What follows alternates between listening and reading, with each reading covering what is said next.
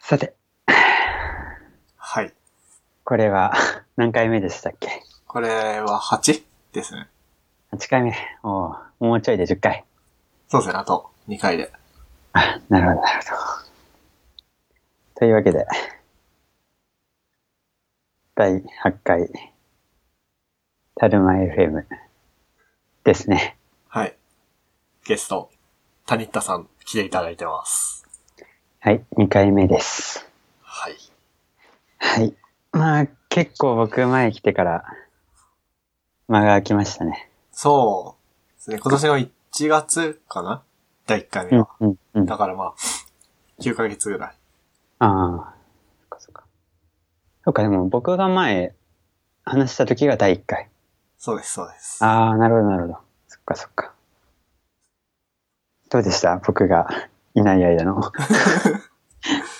いない間うーん、まあほとんど、ほとんど高専時代のその同期とかああ、とばっかりだったんで、うんうんうん。なんかうん、なんだろうな。 普段の雑談を録音して配信にしましたみたいな。ああ、そっかそっか。いや、ちょっと思ったのは、はいその、前々回かなはい。その他の高専生の方のラジオはい。の人とこうコラボした回がありましたね。あったじゃないですか。そうそうそうそう。勝手に高専ラジオさんと。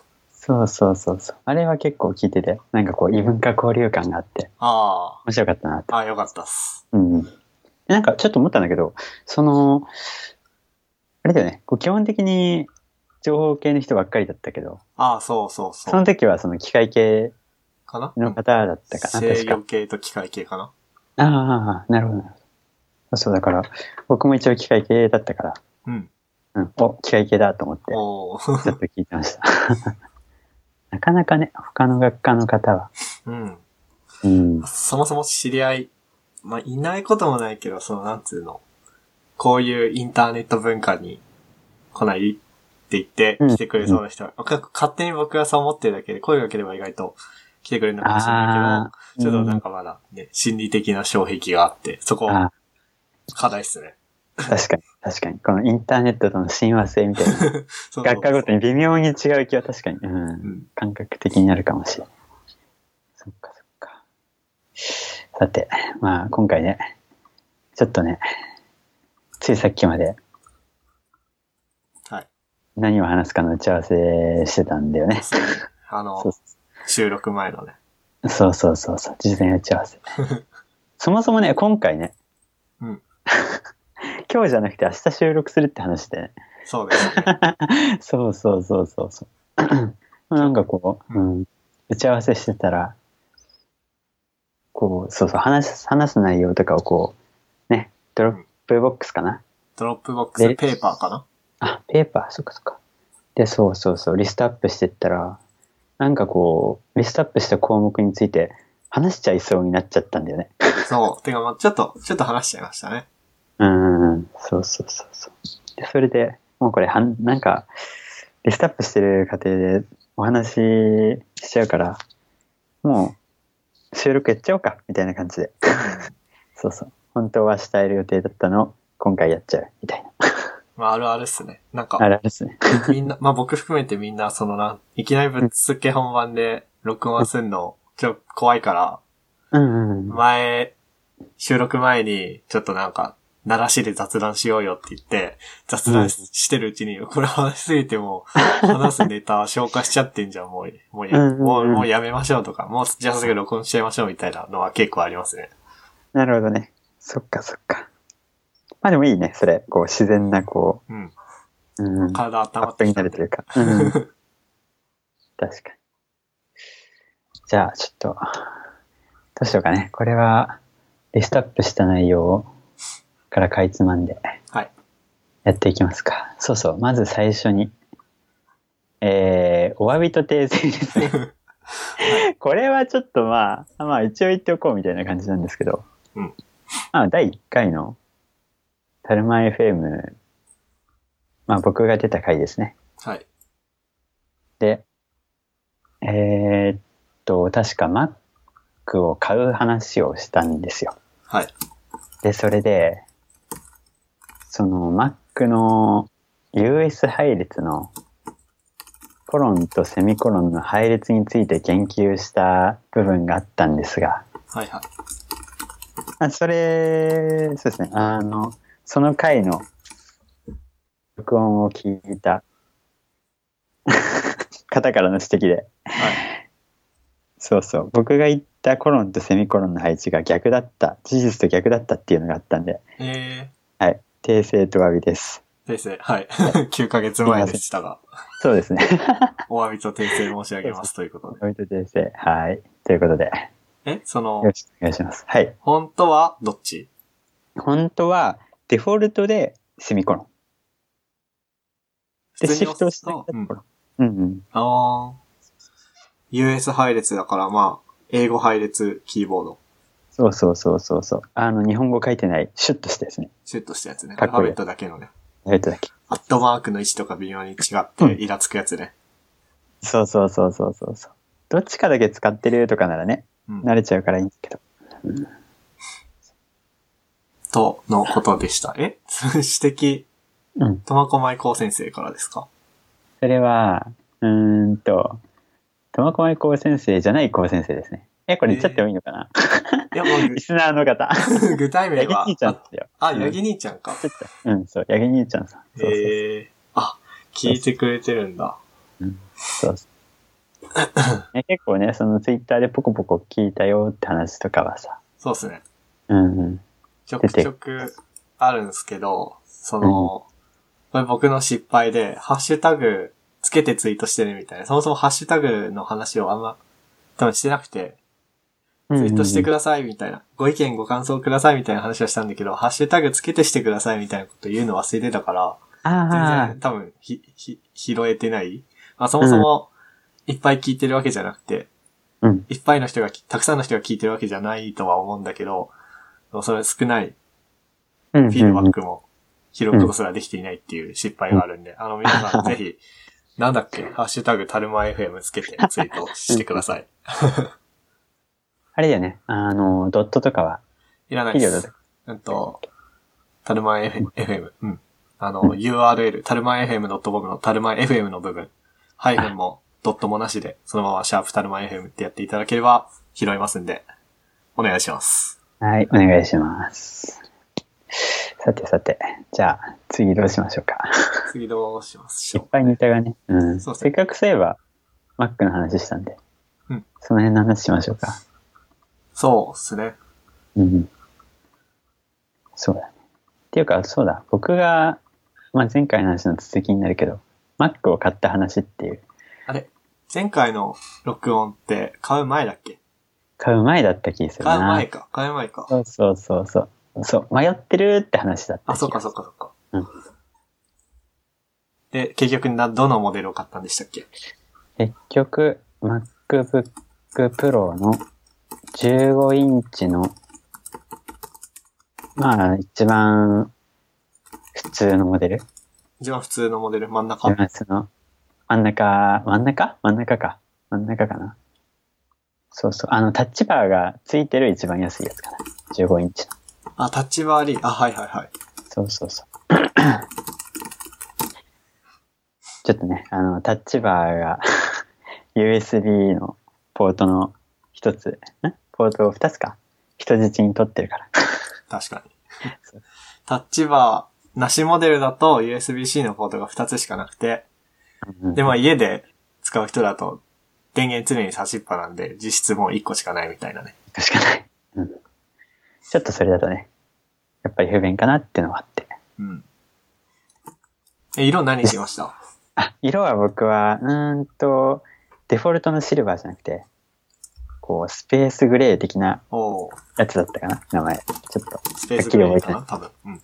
うん、うん。そうね。スペースグレーにしましたね。おー他のスマホも、まあ、iPhone なんですけど、そっちもスペースグレーだったんで、ちょうどいいかなと思って。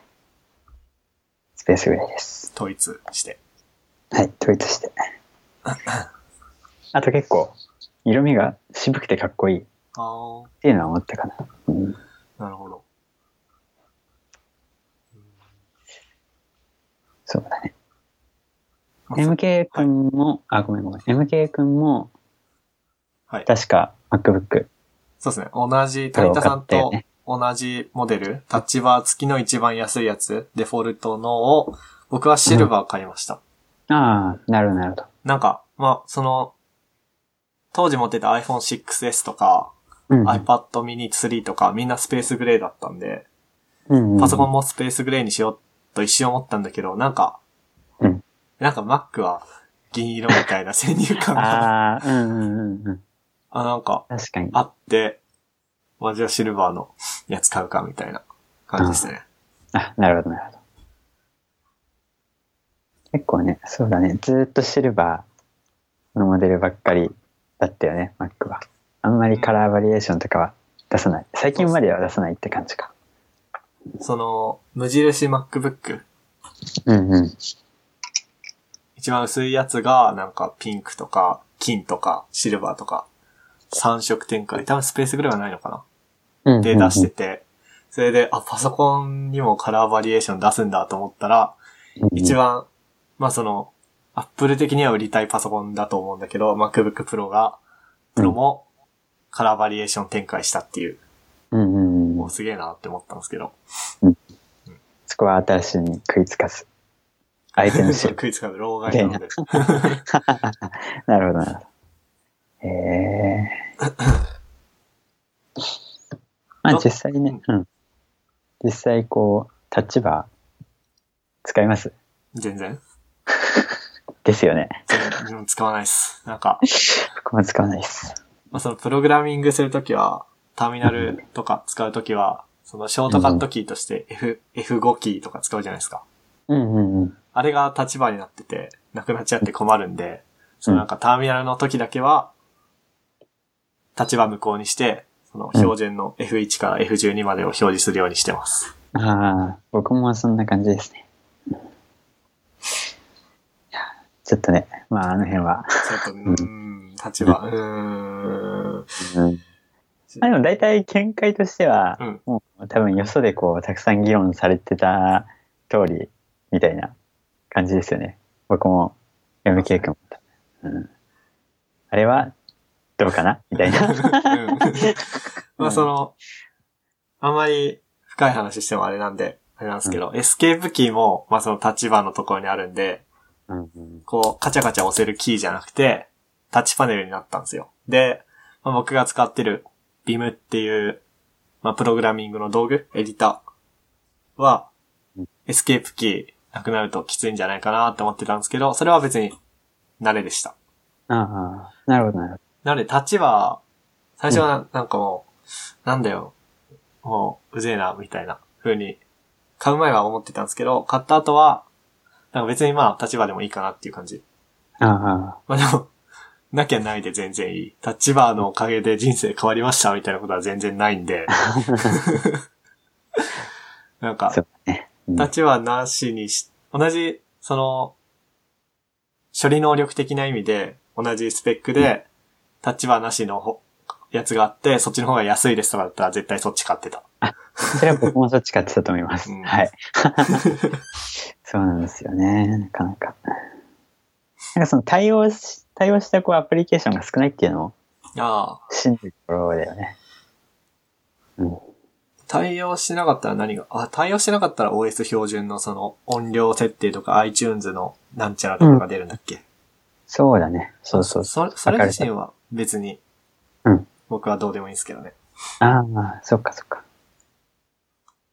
なるなんかこう、アドビの製品とか、はいは僕いちょくちょく使うんですけど、フォトショップとかイラーレとか。あの、そうそうそう、見られとか。で、なんかこう、アドビの製品のプロモーションを、その MacBook Pro、まあ、そのタッチバーがついたモデルを発表するときにやってたりとかはいしてたんですけど、こう実際 Photoshop を動かしたりとか。はいで、まあ、Photoshop はとりあえずタッチバーサポートしてるんですけど、はい。こう、アドビの製品たくさんある中で、実は Photoshop しか対応してなくて、他が全然対応してないっていう、そうそうそうそう。なんか Photoshop をね、わざわざこう、プロモーションで出す、プロモーションっていうかこう、なんて言うんだろう、ああいうプレゼ発ン表の場でわざわざ、そう、プレゼンするぐらいだから、そのぐらいの勢いだから、こう、他の製品もあるのかなと思ったら、 うん、全あ、然、ちそうょなんだ。っと寂しいですね、あれ。っえー、ていう感じかな、タッチバーについては。いや、なんでもねか、うん今年は、なん、なんつうんだろうな、そのデザイン、うんううん、ーんと、あアートとか、うん、和製英語の方のデザインとか、うんそういうこと僕あんましなくて、うん。しないから立場の恩恵あんま受けられてないのかな。谷田さんみたいな、そういう、まあ、フォトショーとか、アドビ製品、クリエイティブ系の製品、使う人は案外立場の恩恵受けてるのかな、みたいな、こう、なんつうの、イメージがあったんですけど、全然そんなことうんなさそそんなことは、そうだね。うん、僕があんまりそもそもタッチバーにあんまり依存してないから、う。うん。やっぱり基本的な操作とか、あ、てか、うん、そうだね。まあ画面を見ながらうん操作することが多いから、あんまりこうキーボードの、キーボードと画面の縁っこのタッチバーがあるところに視線を持っていくのがすごいめんどくさいっていう。めんどくさいですね。そうそうそう。それは多分、そのクリエイティブなそういう、まあグラフィック系とかのツールだけじゃなくて、他のツールでも多分一般的に言える話なんじゃないかなっていうのはあるよね。うん。まあ、そうそある程度パソコン使いこなしてる人はキーボード、まあ、僕らもそうだけど、見ないからね。う。うんうんうん。そうそうそうそう。画面だけ見てりゃいいように、キーボードの配列、うんで見なくてもタタッチできるように、タイプできるように訓練したのに、うん。そこでこう逆を行くみたいなね。そうそうそう。ちょっと退化してる感があってね。うんうん、そのエクスペリエンス的に、こう体験的にね。うんそうだな。そうっすねタッチバーは、あと、まあ、そんな感じだけど。USB-C はどうですか、もう一つその、何まあ、評価の分かれるところ。新型 MacBook Pro で評価の分かれるところっていうと USB-C があったと思うんだけど。うんうんうん。そうだな。USB は、僕は今のところま、まあ、ほとんど困ってないって感じかな。うん、その USB-C しかなくてってことだよね。はい。うんうん。そうだね。うーん。なんかは、そうだな。Mac を買ってすぐにうん、 USB-C のハブを買ったんだよ。はい。でそれはまあ USB-C だったり、普通の USB の A だっけ ?A だよね。まあ、みんなが USB って聞いて想像する普通のやつね。そうそうそうそう。あれが刺さるやつなんだよね、そのハブは。はい。それ買っちゃったら全然困んないかなって感じおーですね。うん。なるほど。ちなみに何繋いでますその、パソコンにハブですか USB で。うん、そう、ハブに。ハブにつないでるのは、まあ、場合によるけど、今はペンタブと、あとマウスかな。おーそうそうそう。あと、まあ、外付けディスプレイの HDMI。あ、そっか、そっか、そっか。うん HDMI とかも全部 USB-C に行あ、ったから。そうそうそうそ。そうっか、そっか。あと、あれかなあの、充電用のケーブルはい。 ?USB-C の充電用のケーブルも、そのハブに挿してる。うん。そうそうそう。だから、そのハブを挿せば、充電もできるって感じにしてある。一個させば完了。そうそうそうそう。ってなる感ほじ。ど。うん。なんか僕も最初なんか US、全部 USB-C になって、うん。いやなんか、なんで MacBook Pro でそういうことするかな、みたいなふうに思ってたんですよ。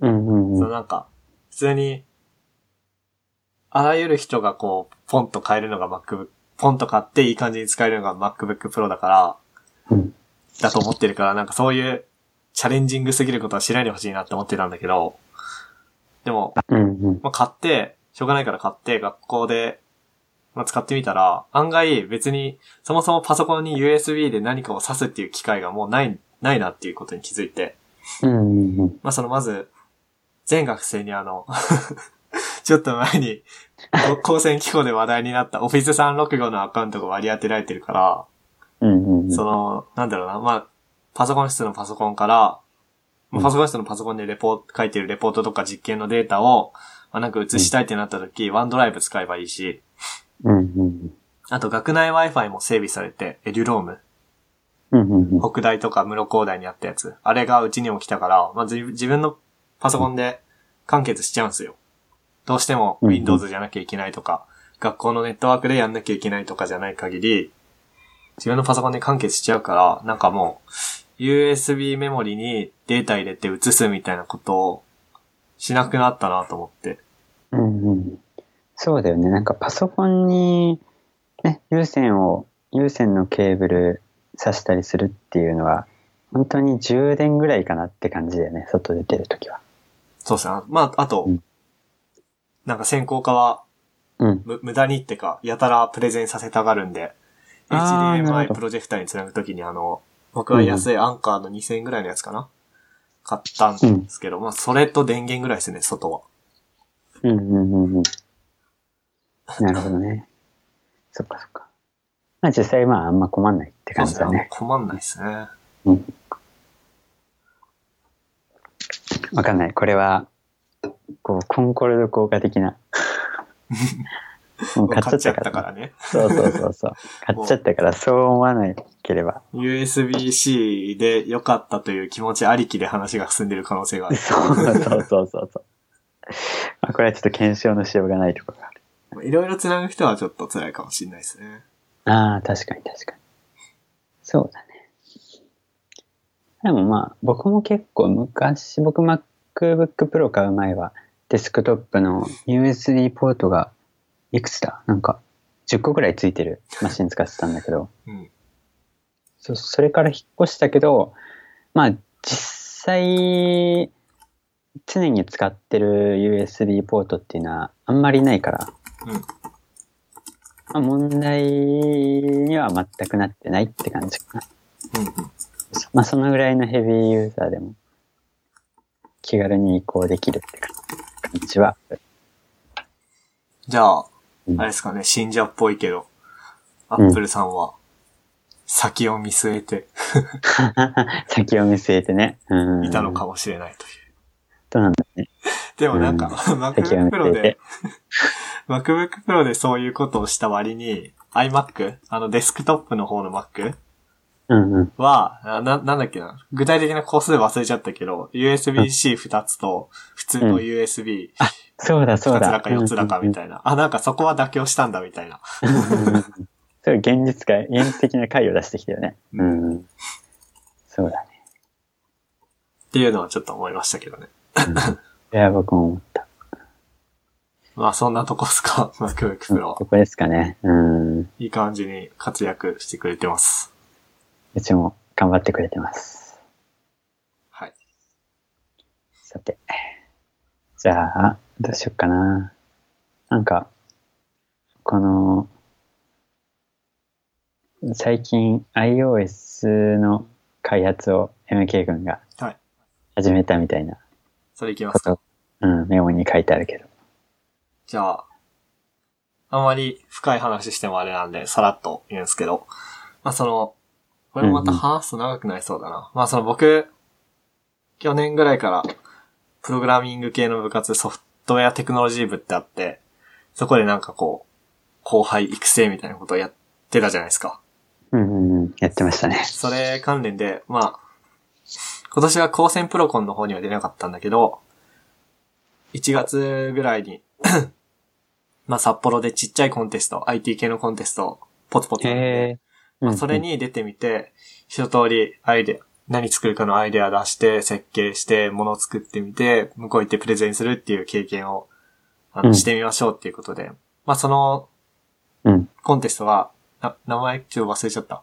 北海道モバイルアプリコンテストみたいなへえ、うんうん、うん。やつだったんですね。その、 普通のアプリ、モバイルに限らず何か作ればいいよっていうだけのコンテスト、あんまなくてうん、モバイルアプリのコンテストしか、その、ちょうどその本科生のテスト期間と被らずいい感じの時期にってのがそれぐらいしかなかったんで、うんうんまあそれ出るかっていうことで。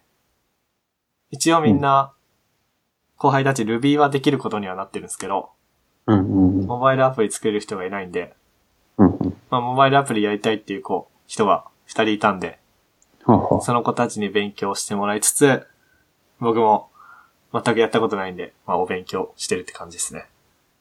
iPhone アプリな開るほ発どをね。うんうんうん。えー、いいですね。じゃあ、Swift を使ってっそうですて感ね。じ。Swift っていうプログラミング言語。アップルが作った、アップルが作ったって言っていいんだよね。 Apple が作ってオープンソースにしたって感じかな。確そか。れが最初作って出して、で、世の中に広めるためにオープンな感じにして、今はアップル主導で開発してるって感じかな。なるほど。多分。多分。OKOK。で、まあそういうプロ。ログラミング言語を使って iPhone のアプリ開発の、まあ今、今はお勉強をしていますという感じかな。うんうんうん。えー、Swift はどうですか手触りは。手触りは、まあ、なんか、もともと僕いろんなプログラミング言語をいじりまくってるっていうタイプではないんで、他と比べてどうかみたいな話はあまりできないんだけど、まあなんか、書いてて楽しいですよ。ああ、いいですね。そっかそっか。書いてて楽し楽しいってことは、その開発環境みたいなのは結構しっかりしてるそうですね。って感じか。その、まあ、多学科の人から言うと、ビジュアルベーシックとかだと、その、Windows のこう画面があって、そこにボタンとか、テキストを入力するところとかペタペタ貼り付けて、うんそのボタンが押されたとき、こんな処理を行うみたいな。テキスト、うフんィールド、ワンドットテキストイコールなんちゃらみたいな感じで。まあ、あるイベントが起きたとき、うん。どの要素に対してどうするみたいなこう書いていくじゃないですか。はいはい。だいたい、だいたいまあ一応そんな感じで書いていきます。うんうんうん。へえ、それは、その UI キットってところそうです、そうですの。話なのかな。へえ、ああ、そうでそすっね。かそっか。まあそうんの iPhone のアプリ作る、iOS のアプリ作るときは、まあ Swift っていう言語そのもののお勉強と、うんうん。あとまあその Swift とかを通じて iPhone の画面とか機能を作っていく、組み立てていくのに UIKit っていう、まあ、フレームワーク、うん。 iPhone アプリ作るための便利ツール集を Apple が出してくれてるんで、それの勉強も同時並行にしていかなきゃいけないんで、ああ、なるほど。ちょっと大変だな、みたいな。うんうんうん。そっかそっか。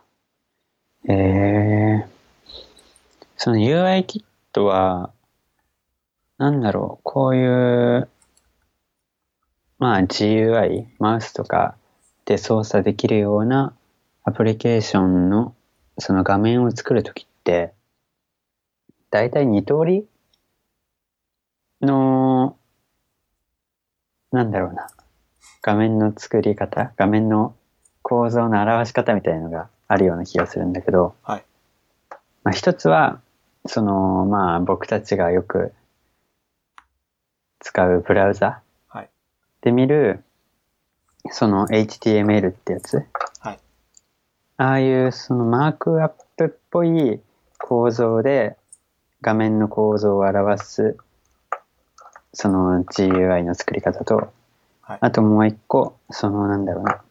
画面の枠にボタンをぶら下げてとか、うん。画面のこっち側に、左側にこの枠をぶら下げてとか、そういう風に、その、なんだろうな。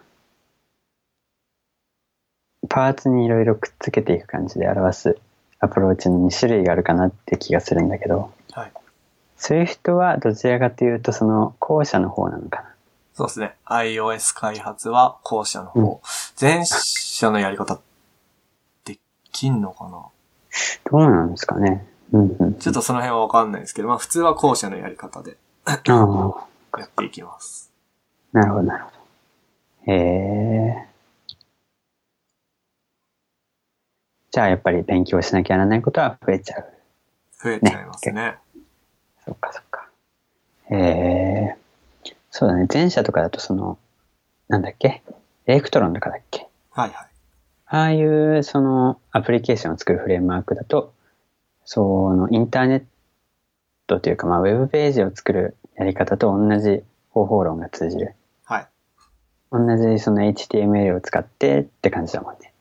そうですね。まあ僕は、ウェブアプリ作る人だったんで、今まで。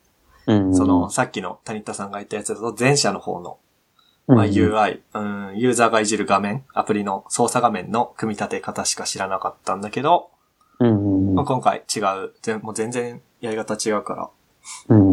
まあ、もちろん、プログラミングっていう広い意味で通じる知識はあるんですけど、掘り下げていくと全然違う考え方でうん。ものつ作っていかなきゃいけないんで、すごくこう、なんつうの、いいうんいい刺激、いい刺激です。ああ、いい ね。うんうんうん。こう、新しいっていうか、今までと違うパラダイムを、ね、そうそうそ触れてみるっていうのは。う。すごく、確かあの、プログラミングの勉強っていう意味でもやっぱ楽しいし、に。うん、うん。あ、と、その、やっぱあれですね。今まで僕は Web ブラウザの中でしか、中で動くものをずっと作ってたんですけど、うん、今回スマホで動くものということで、こう、うん何が違うって、スマホを通じて現実世界にアクセスできるじゃないですか。うんうんうん。なんか日本人だったらもう今の時代大体みんなスマホ持ってて、うんで、GPS だの、ジャイロだの、いろんなセンサー積んでて、で、みんな常に持ち歩いてるっていうことで、まあ、こういう風に言いつつ、まだそういうアプリはまだ作ってないんだけど、なんつううん自分の中での技術的な手段としてスマホアプリを作れるっていうのが加わりつつあるっていうのはちょっとかなりワクワクしてますね。ああ、いいね。そっかそっか。そうだよね。その、プログラムを動かしたりする基盤として相当強力なところがあるよね。そうですね。スマホのアプリケーション。スマートフォンはって感じか。そうだね。へえ、いいね。楽しみでいすやね。楽しいですね。僕もなんかちょっとやってみたいな。いいじゃないですか。ねうん、セーフと。せっかく Mac もうん。買ったし、まあ春だけどね。うん。iPhone もあるし。そうそう。へえ。まあなんかただやってて思ったのが、うんうん。まあその自分が Ruby とか Python とか、その、型を、まあ書かなくていいというか、型を比較的気にしなくていい動的片付け言語。うんうん。まあなんか、なんすかね、VB とかだったら、イン、インテジャーとか、ストリングとかやったと思うんですけど、うんそういうのを気にしなくて、良さげな言語から、Swift はかなり型厳しいんで、厳密にやるんで、かなり型の変換とかしなきゃいけなく、いいんですけど、うんうんそうなんか Apple はすごく、教育、プログラミング教育っていう文脈で Swift を推してる部分もあるんですよ。あほうほうそのなんかああ、うん。まあ、幼稚園とかはないかもしんないけど、小学生、中学生ぐらいの子たちが、うんなんかこう、アアップルのホームページの写真のところに写ってて、なんかうんプログラミング教育、あなたの可能性を広げるみたいなこと書いてんだけど、うんこれ結構、小学生、中学生、これ理解できんのかなみたいなことを書いてたと思うんですよね。うんうんうんなんか、なんだろうな。なんでこれをしなきゃいけないんだろうっていうのが、僕はコンピューターの、コンピューターサイエンスとかコンピューターエンジニアリングのバックグラウンドがあるから、うん。あ、まあこういう理由でこういう処理が必要なんだな、みたいなのわかるんだけど、 うんうん。これなんか小中学生これ、ななんだろうな。まあ前の画面からデータを受け取るときに、うん。前の画面のビューコントローラーと今の画面のビューコントローラーは型が違うんでキャストしてから値のやり取りをする必要がありますとか言われてもわかんないだろうみたいな。確かに確かに。そうだね。なんか、学生時代に勉強した数学の行列の計算みたいな感じかな、きっと。うん。まあなんか、まあでも普通に中学生とかね、ん iPhone アプリ作ってなんちゃらみたいな話ちらほら流れてくるから、そういう人はわかってんだろうけど、うん。それなんか何授業的な感じで、うんね、あの、私立の金持ちの小中学校とかは全教室に Mac あったりとか、全員に iPad 配ったりとかして、それでそういう人やるっていうのが僕はあんま想像できないですよね。うん。そういえばそうだよね。その、アップルが Swift の、Swift というか、プログラミングの学習用のアプリで、まあ、iPad 用のやつ出してたりもしてたよね。確か。ありますね。Swift プレイグラウンドかな、うん。僕もちょっと触ったかな。あ、そうそうっすか。そうそう、遊んでみた。ちうょっんと。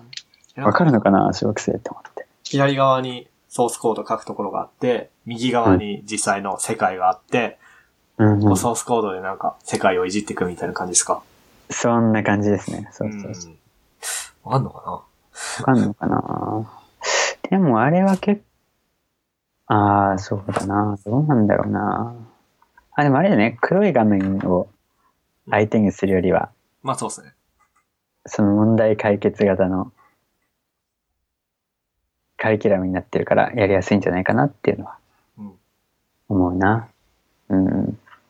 なんかこのロボットをここまで動かしてくださいみたいな。うん。そういう感じだったんだよね。その iPad の。そういう人を学習するアプリケーションは。ええあ、その程度だったら別にできんのか。うんうんうんうん。だからそこでその制御構文、うん if 文を使ったりとか、その目の前に障害物があったらこっちのルートから行こうねとか、こう同じようなさ、こう道だったら for 文を使って何回も同じ処理を、まあ行わせてゴールまで行きましょうみたいな。うんそのぐらいの難易度だったかな。まあじゃあいけんのか。難しいよね。うんまさかうんうんアプ iPhone アプリ作りますっていうわけじゃなくて、Swift を通じて、うんプログラミング、あの、文科省が言うには、プログラミング的思考だっけプログラミング的な考え方を身につけてもらおうっていう、そういう感じだったら別にいいのか。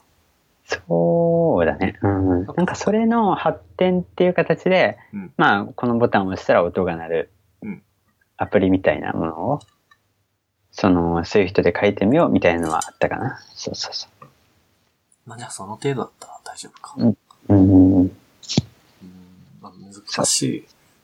うん、難しいね、教育。教育難しいですね。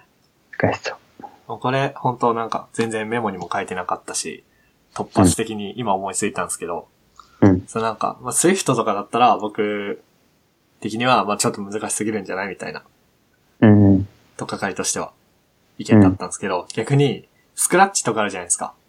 はいはいはい。パズルで、そのまあなんか、旗が押された時、猫ちゃんを、あれ猫だっけ猫なのかなわかんないけど、猫ちゃんを猫、猫だと思う。うん5歩歩かせて、回転させた後、にゃーと言うみたいな、終わりみたいな、パズル型の、まあうん一番流行ってるのがスクラッチなんだけど、あれどう思いますなんか、うんが再編後の1、2年生は、それをやらされてるんです、やらされてる、やってるんですさけれどて、る。うんうんあのー結構、僕と仲良くしてくれるような人たちは結構不満がね、あるみたいなんですよああ、なるほど。うんうん。ただ一方で、ただこれは先生から聞いた、ああ、先生、うーん、もう言っちゃったからいいか、先生から聞いた話なんです けど、なんか、なんちゃらをデスクトップに保存してくださいって言っても、デスクトップ何それみたいな。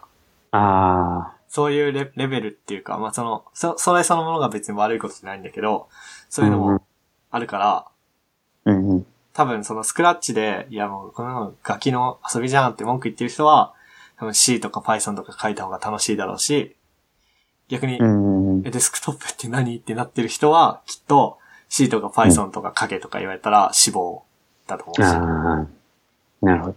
らその辺本当難しいなと思うんですけど、谷田さんうはんうん。どうっすかそうだね。ああ、なんか、よく聞くのはさ、うんその、すよく聞くっていうか、まああれだよね。あのー、プログラミングのそのレベルみたいな、パソコンどれだけ使えますかみたいなレベルが、かなりみんなバラバラ。うんだから、そこだよね、やっぱりね。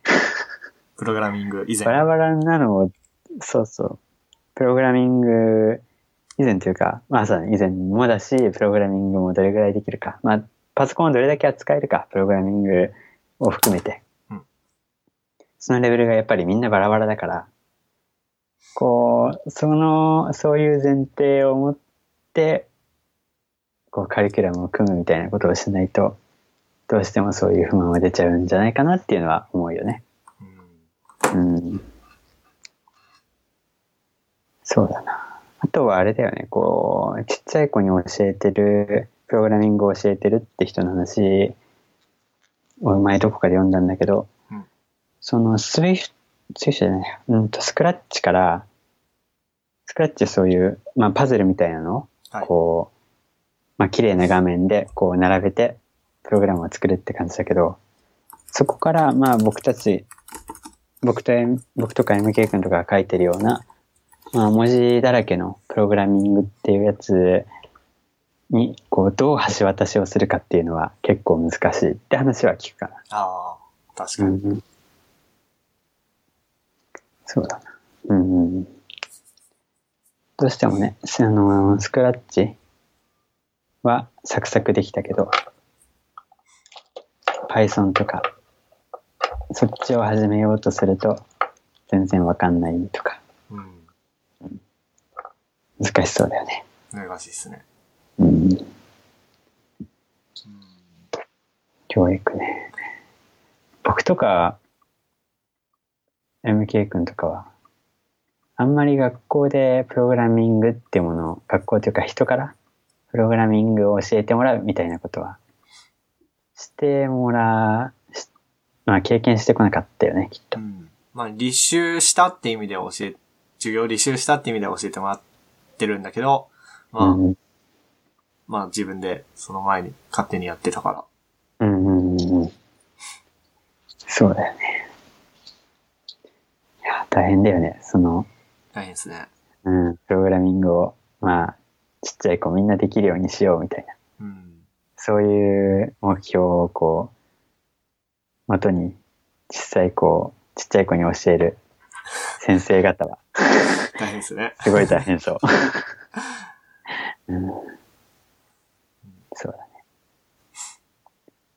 まあそのうん、一年、うちの高専で言うと、創造工学科学科再編後の一年生、学科、まだ決まってない段階で、スイフトやって、スイフトじゃねえや、スクラッチやって、で、二年生になって、まあ情報系に来た人には、まあこれから C やっていくみたいな感じなんですけど、うんそれとは別になんか、創造工学っていうまた新しいのできて、へえまあなんかクリエイティブな、なんちゃらみたいな科目だと思うんですけど。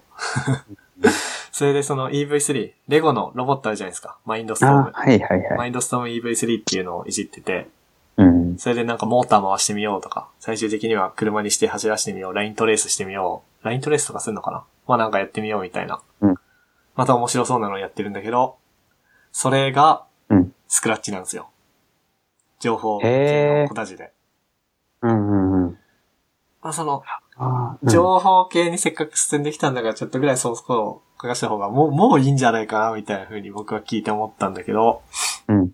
まあ確かに、みんな C 言語を通じて、プログラミングのお約束をさあこれから、今から勉強してるぞっていう、うん変数っていうのがあってね、まあ変数は箱でね、で、あの、if 文とかあって、まあ繰り返したいときは for 文使うんだよ、みたいなのを C 言語を通じて学んでるところに、うん。多分さすがに EV3 は C とかじゃなくて、ちょっと調べてないけど Java とうか Python とかだと思うんですよ。ソースコードで書くうのんら。っうん。ていうまた新しいのを入れると頭ごっちゃになるのかなっていう気もするから、うんまあうんパズルはしょうがないのかなと思いつつ、またうんその、 仲いい後輩たちの話を聞くと、いやなんうかんせっかく情報系に進んできて、まあなんかやるぞってなってんのに、また、またスクラッチかよ、みたいな。 ああ、それはちょっと難しい。うん、難しいね。その、まあ、実際自分が勉強して使えるようになってきた言語を使って、うん実際にね、そういう、まあ、ロボットを作って、何らかの課題をクリアするみたいな、こう、問題解決を実際にできるみたいなことが、ことをできたら、すごいいいとは思うけど、うん。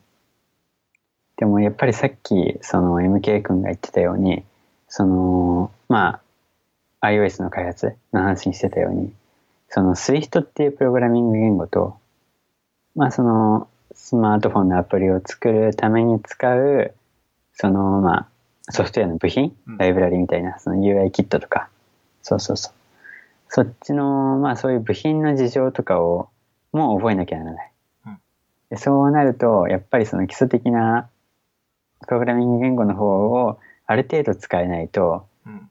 なんかこう、ね、自分が何やってるのか分かんなくなっちゃったりもするから、うん。そこはどうなんだろうなっていうところはあるよね。難しいよね。うん。まうあ、んちょっとね、正直。まうあ、ん。うんどうせ初めてだから、体操のことできないのはうん。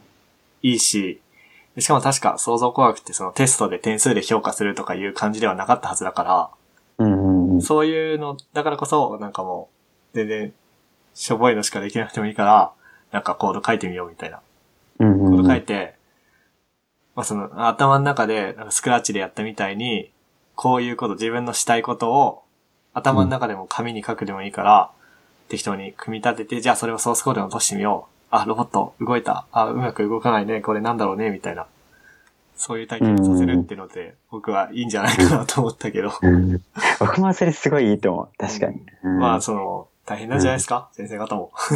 うんいや、そうだと思う。だってさ、全員がさ、うんね、そのさっきも話したけど、同じぐらい、ねうん、そういうプログラミングとかできるっていうならさ、同じぐらい、まあ、ある程度できるっていうならいいけど、ね、やっぱり先生方ね、難しそうだよね、そこはね。うん。そうなんだよな。してもね。うーん。そっかそっか。まあ、それ、うん。それ、うん。そういう、そういうのって、まあ今回、今回じゃないや。その、まあ最近、最近ここの何年かで、うんその、高専のカリキュラムが変わったよね。そうですね。去年で入学してきた人から。ああ、そっかそっか。で、その、想像工学科のその、スクラッチで使ってロボットを動かすっていうのは、うんそれは、なんだろう、自分の学科が決まってから、その最初の何年だっけ ?1、2年、うん終わって、あ学科が決まってからやるのかなそうですね。学科が決まるのは1年から2年に進級するタイミングなんで、なるほど、2年生からじゃそう、1年生は不定学で、うん2年生はもう私情報系、私化学系みたいあ、な。あなるほど、なるほど。そう。で、情報系ってもう決まってんだから、うん。もうパズルそろそろやめていいんじゃないみたいな。うんうんうんうんうん。そっかそっか。なるほどね。それだとちょっと微妙だね。そっか。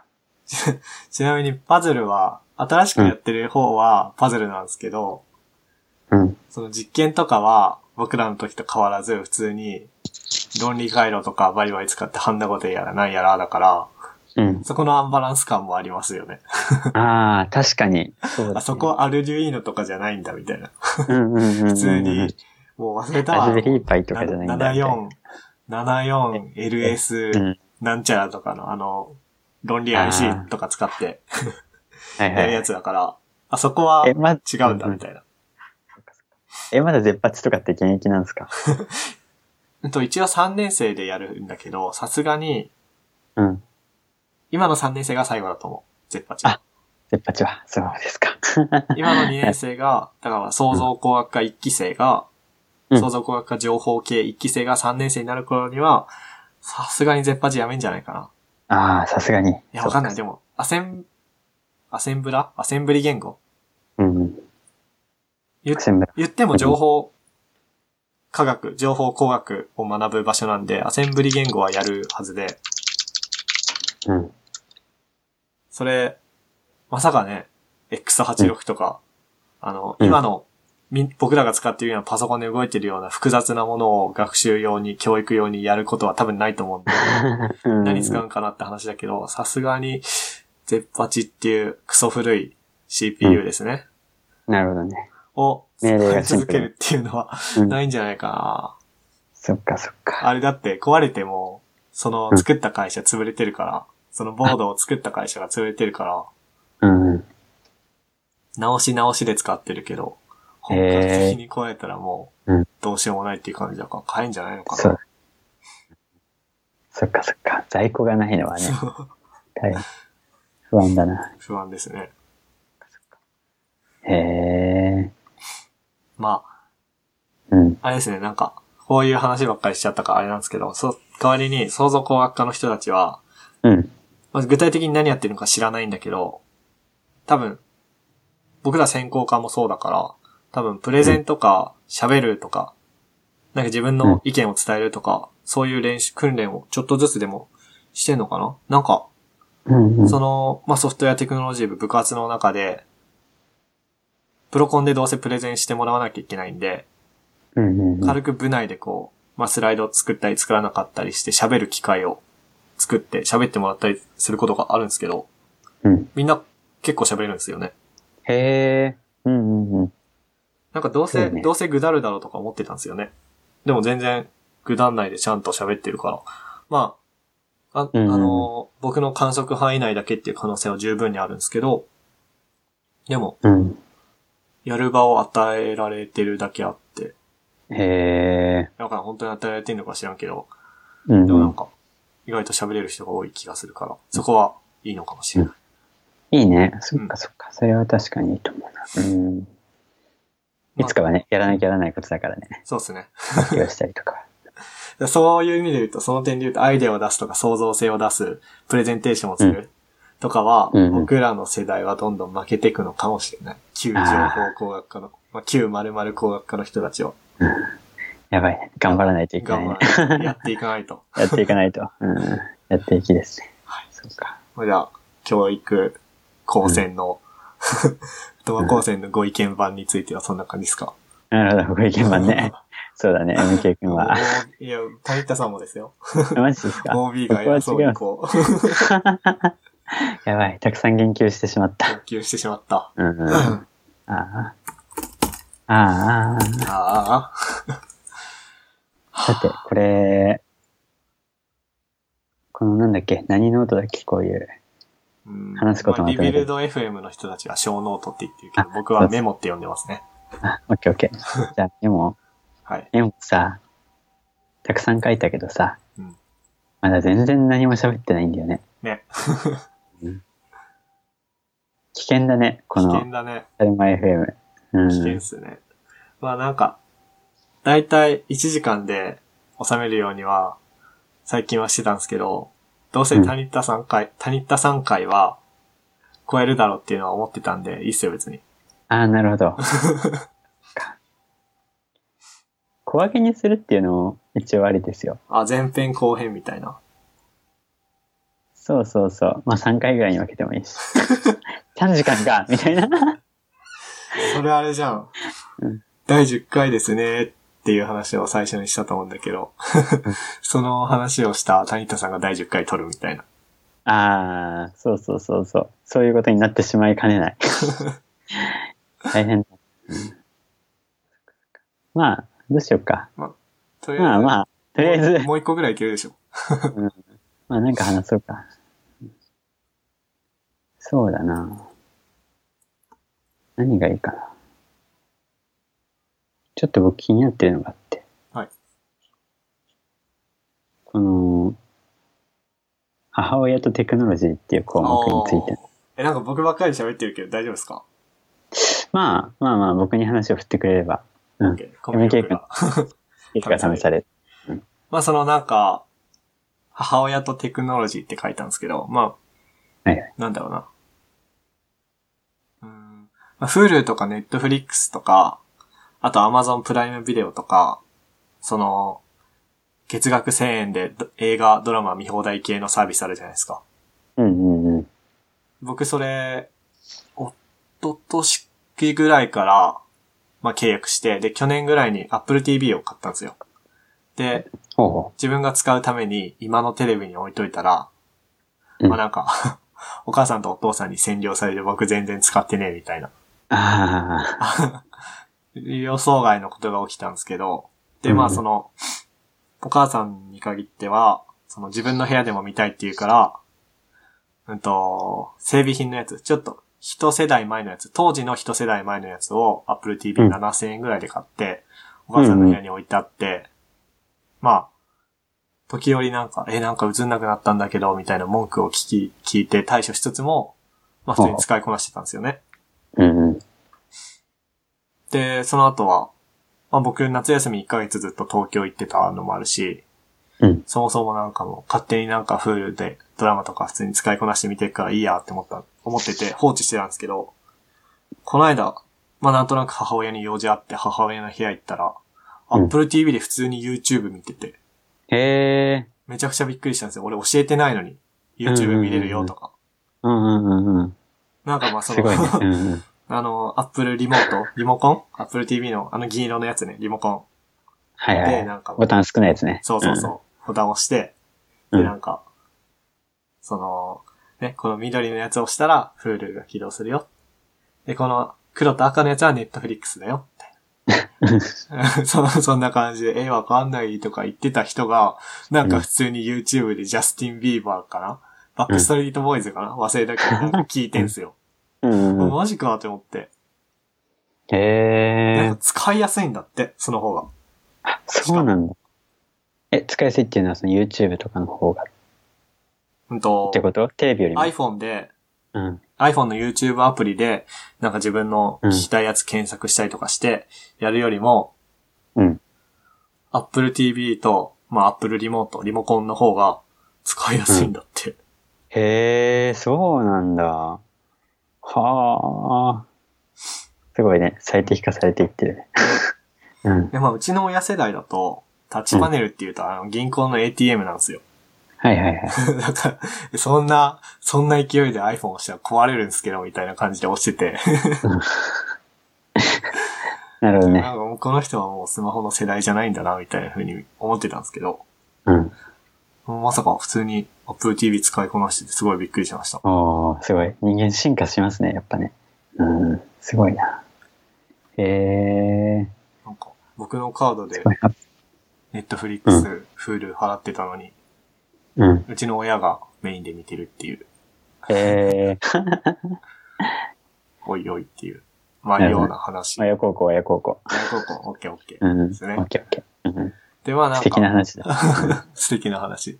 で、まあこっからこう、うまく、プログラマーっぽい話に頑張って繋げようと思ったんですけど、うん。繋がるかななんか我々、繋がるんですね。パソコンいじる、パソコンとかスマホとかいじるのに慣れてる人は、うん。なんかまあその、何例えば、新しいなんか、SNS が流行り始めた。まあツイッターもオワコンだから違う SNS やりましょうってなった。うん新規会員登録します。あ、はいはい、メアド打ったら、なんか自分のメアドになんか飛んできて、その URL クリックすればなんか本登録に進んで、あるんでしょはいはい。で、うんパスワードはなんか右上のメニューを押して、うんなんかあのセッティングす、はい、パスワード変更、今のパスワード打って、で、新しいパスワード2回打って、OK って押せば OK なんでしょみたいな。のとか、はいはい、いつものね、みたいな。そう、いつものね、うんうんはいはい、みたいな。あと、スマホアプリとかだったら、まあ、あっちの Android とかはわかんないんだけど、iPhone だとかだったら、はい、まあ画面開いて、そのなんか、左、画面左端の方をシュッてやったらメニューが出てくるんでしょみたいな。うんあるじゃないですか、そういううん。で暗黙の儀式がね。儀式がね。うんうんうんうんでも、すごくなんか、親に iPhone、まあ、親も iPhone なんですけど、まあうん、拓也使い方教えてよ、みたいなこと言われて、なんか正直、いや、しょうがないとは分かってるものの、正直、いや、もう、それぐらい分かれよ、みたいな風に思っちゃうんですよ。うんうんうん。でもわ、かる。うん。でも Apple TV とかに関してはもう、もはや僕より使いこなしてるから、へえ、すごいな。うん。なん。か、な、どうつなげようかな。まあ、僕ら、ある程度パソコン、触、パソコンスマホ触り慣れてて、かつ、まあ、プログラム、その、パソコンを使うだけじゃなくて、パソコンで何かを作るっていうようなことをしてる人たち。うん。僕らの、の、その、そんな僕らの当たり前が、必ずしも、他の人の当たり前じゃないんだな、みたいな。うん うんダメだ、うん臭い。この話は臭いんだけど。ああ。まあなんかそういうのに、うんまあ、散々言われてることではあるものの自分の親とのね、コミュニケーションを通じてうん。気づきました。受け終 えた。やばいね。有意義な体験だ。す有意義な体験でした。ごいね。その、まあ、あれだね。人間はいくつになってもうん、ね、こう学習し続けるっていう話とうん、あとは、その Apple TV が、どうなのめちゃくちゃ使いやすいってことかなやっぱり。いや、正直クソ UI だと思ってたんですけどね、僕は。うん、僕も、うん、実家に Apple TV あって、ちょっとあんまり使いづらいなっては思ってたけど。うん、だってありえないじゃん。カーソルでさ、一個一個選択しなきゃいけないのありえないじゃん。うん、うん、うん、正思直う思う。で、だって文字とかもあのリモコンで打ってるんですよ。うん、あ、あれは本当にだるいと思った。テキストフィールドに多分フォーカス当てて、カチッと押したら、ニュッと下からキーボードが出てくるから、一個一個矢印キーっていうかその、リモコンの矢印ボタンで、あ、カーサーターな、なんちゃら、みたいな。変換、決定、検索、みたいな。うんやってられっかよ、みたいな。ちょっと思う、それは。うんあれかななんか、その、ボタンが少ないからさ。うんボタンが少なくて、こう、何か動作をするときもさ、うんまあ、そのボタンを決まった、ね、こう、動かし方をして、まあ、どこかにカーソルを持っていって、ボタンを押す、みたいな、そういう基本的な動作の繰り返しで、同じ動作の繰り返しで、こういろんなことができるっていうのは確かに人間にとって優しいなっていうのはあーあるのかもしれない。そうか。そうそうそう。これはさよくこうなんだろうなこうユーザーインターフェースの設計の話とかでこうまあよく取り上げられるっていうかまあ知見なんだけど、はいまあ、たくさんボタンがあってでそれぞれを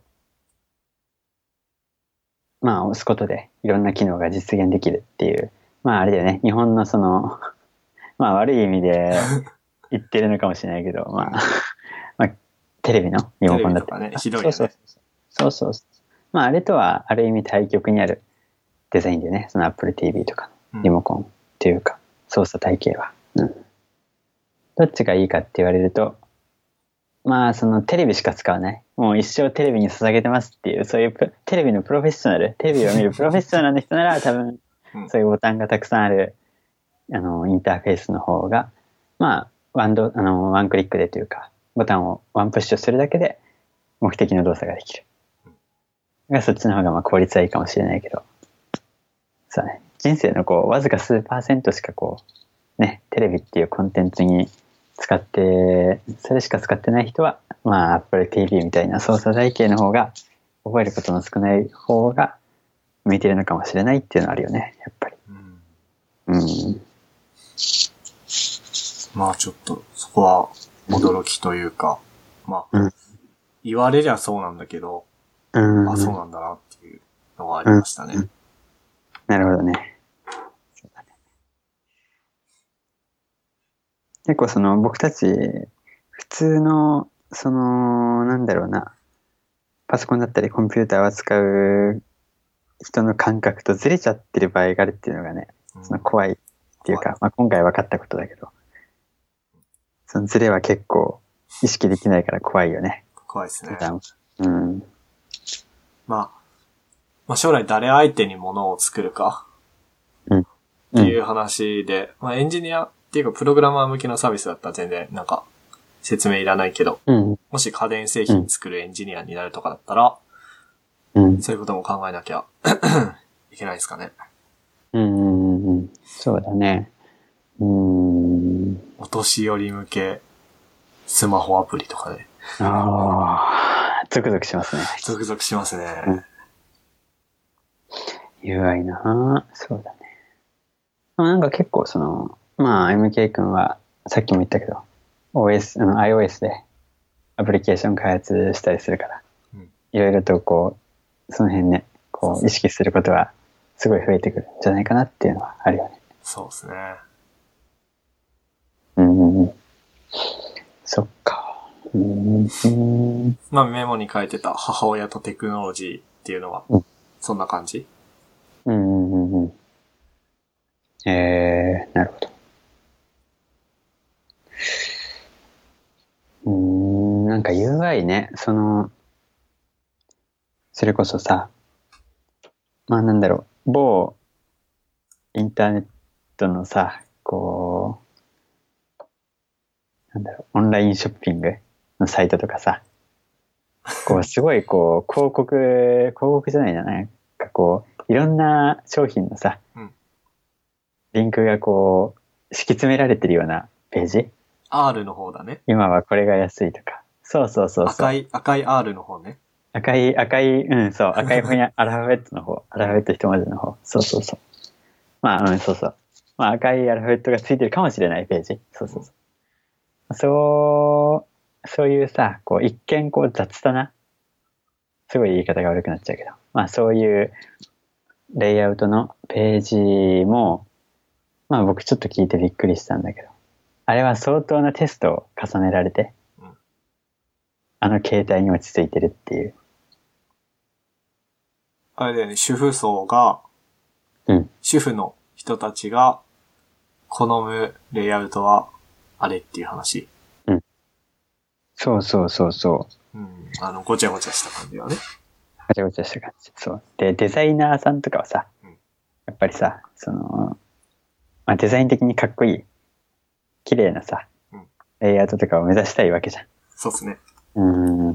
だからその辺でちょっとこう、若干の葛藤はあったんだろうなっていうのは、ちょっと思ったねうん。うん。そうそうそう。なんだろうな、そういう意味でさ、こう、作る方のさ、エゴをさ、いかにこねうんう、なだめて、こう、ユーザーのさ、ユーザこー、とをこう考えて作るかみたいなのは、そうそう、ユーザーファースト、難しいよね。ユーザーファーストで、そうそうそい。難しいですね。う。うん。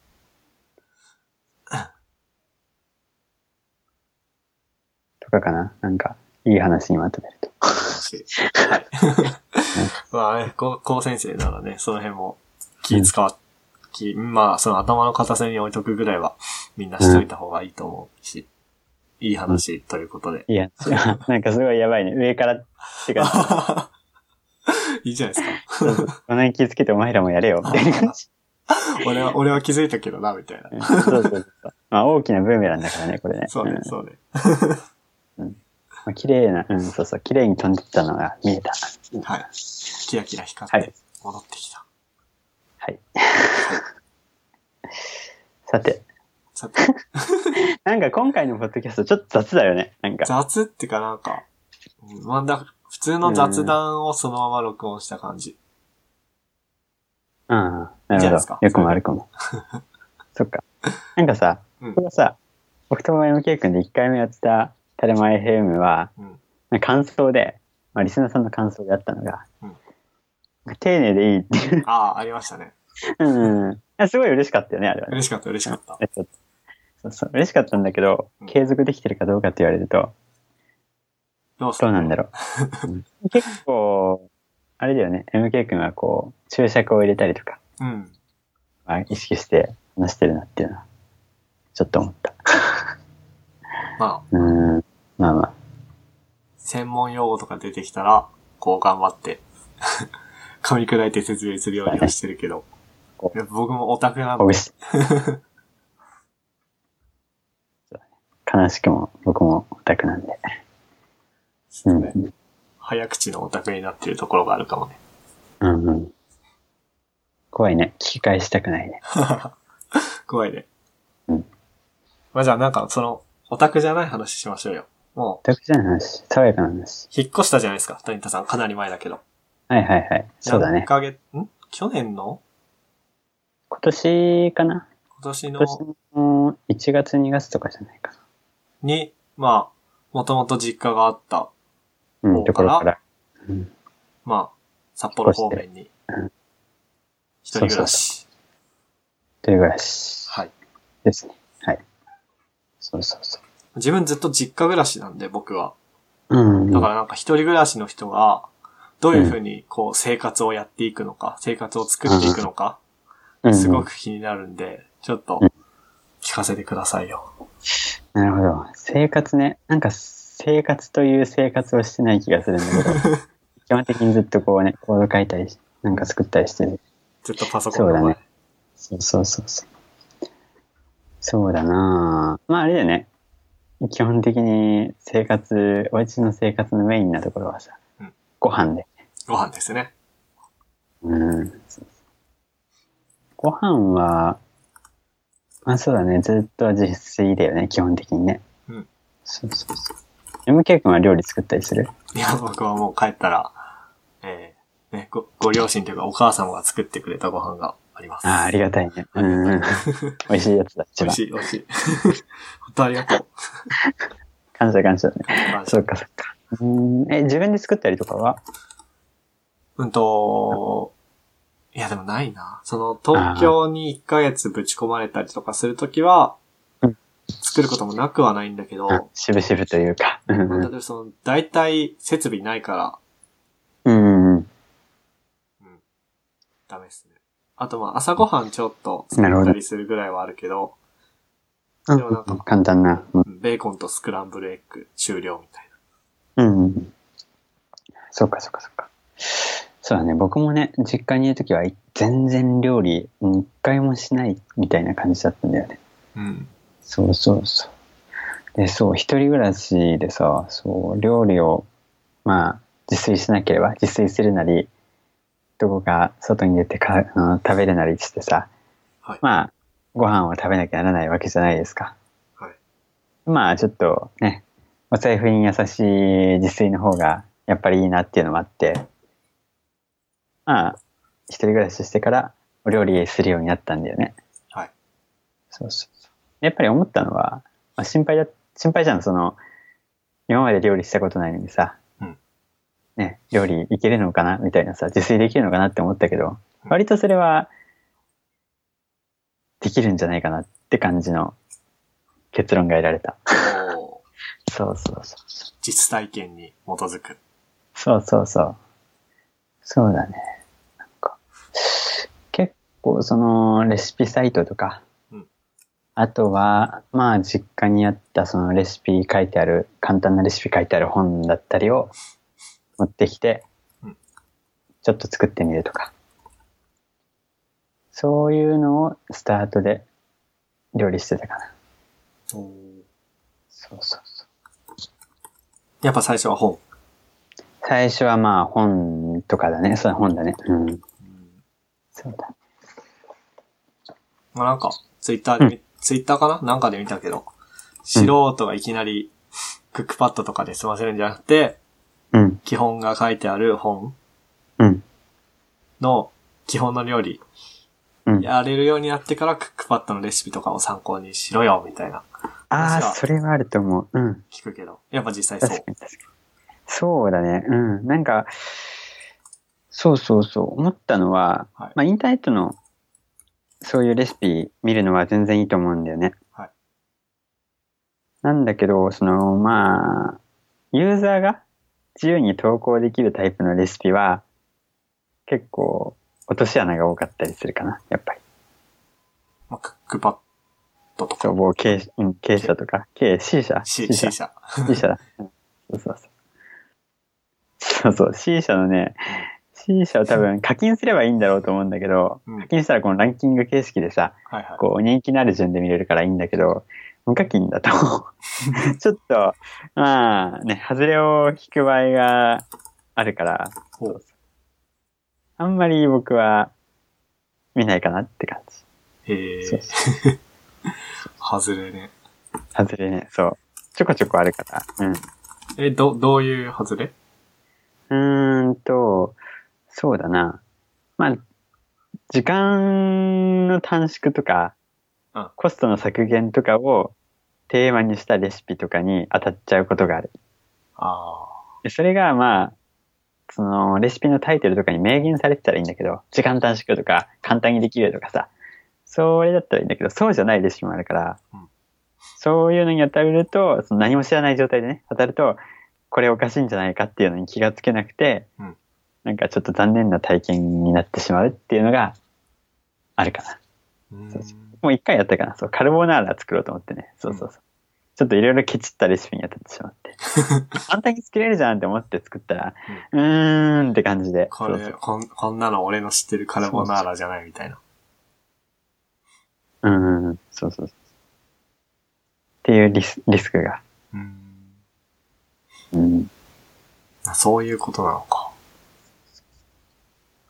ある程度その、なんだろうな。お料理に慣れてきて、うんで、こう、普段やってる料理に、こう、なんだろう。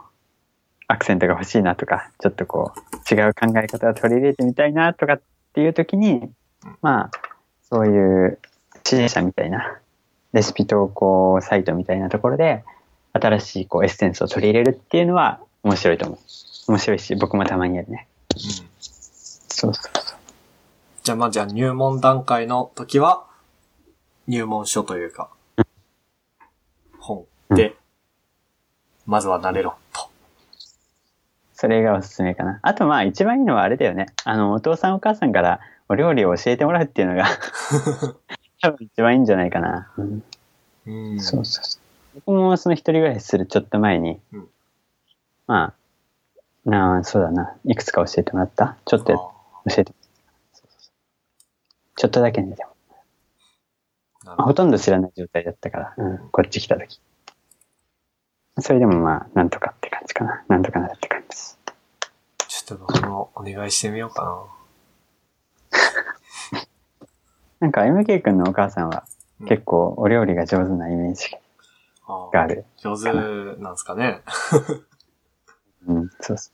前ね、その MK 君のお家にね、お邪魔させていただかいただいた時に、ご飯もごちそうになって、うんそうそうそう。で、その時にちょっと、MK 君のお母さんの手作りの料理をいただいたんだけど、なかなか美味しかったかな。おそうそうおそう。よかったっす。まあ好きだ。そうそう。じゃあそれを僕の代で途絶えさせないように。そうだね。そう。まあ、 うん。必然性に、その、自炊しなきゃやばいっしょっていう風になれば、僕もなんとかなるんじゃないかと、勝手に思っております。あー僕もそう思う。うん。そうだと思うようん。やっぱりね、お料理作るのどうしても時間取られちゃうからね。うんそうそうそう。だから僕も、その、すごいこう、コード書きたい時とかはうん、ささっと済ませられるご飯を作ったりとかっていうのは、うわ、うん、生活 だ。そうだね、生活。いや、そう、でもね、すごいいいのがね、作り置きっていうメソッドなんだけどさ、おー一回、あの、一回こうガッと作っちゃえば、まあ3日とか1週間とか、結構持ったりするから、あとはその作り置きして貯めておいたご飯をちょこちょこ食べるみたいなことをやるとうん、こう QOL がめちゃくちゃ上がるって感じかな。へえいいっすね。いい、なかなかあれは。